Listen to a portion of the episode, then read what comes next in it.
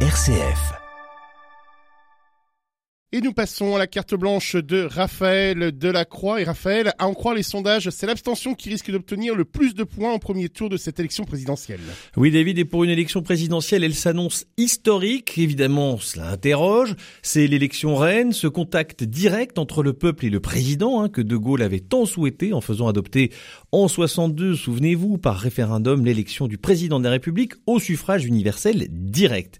Et 60 ans plus tard, on sent que le cœur n'y est plus et que quel que soit le candidat, aucun n'arrive à susciter une espèce d'adhésion massive au-delà de ce qui sépare les Français. Pourtant, ce n'est pas faute d'avoir le choix, on a 12 candidats, tous différents, chacun représentant une sensibilité, une vision du monde et de la France bien spécifique, il y en a pour tous les goûts. Et à qui la faute, Raphaël?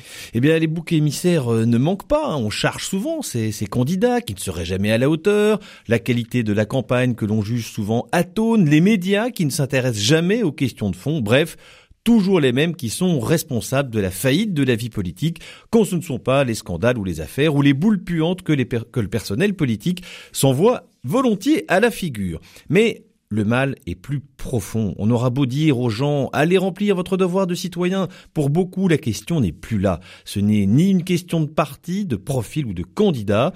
Beaucoup ne croient, euh, ne croient plus, tout simplement, en dehors de leurs affinités politiques naturelles, à la capacité du politique à avoir du poids sur le cours des choses.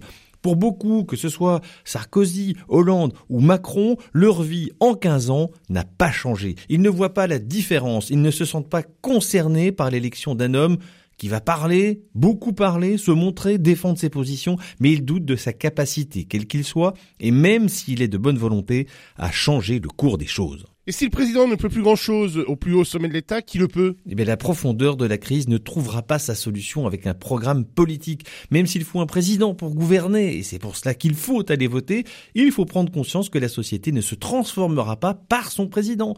La société va se transformer si elle trouve des réponses à ces questions existentielles, ces questions spirituelles que la politique ne pourra jamais apporter. La société va se transformer par nos engagements dans la vie de la cité, dans la vie associative, professionnelle, caritative, éducative ou culturelle. Le vote en fait partie, bien sûr, mais il n'est pas tout. Pour que les Français se réconcilient avec la politique, il va falloir lui redonner l'espérance. Il y a 2000 ans en Palestine, un homme appelé Jésus était parti en campagne avec son équipe de 12 collaborateurs. Ils sont un milliard et demi dans le monde aujourd'hui. Alors en Occident, c'est vrai, le catholicisme recule. Peut-être que la France, en oubliant les promesses de son baptême, est entrée dans une crise spirituelle profonde et que c'est de ce côté-là qu'il va falloir chercher la réponse à la grande déprime de notre temps.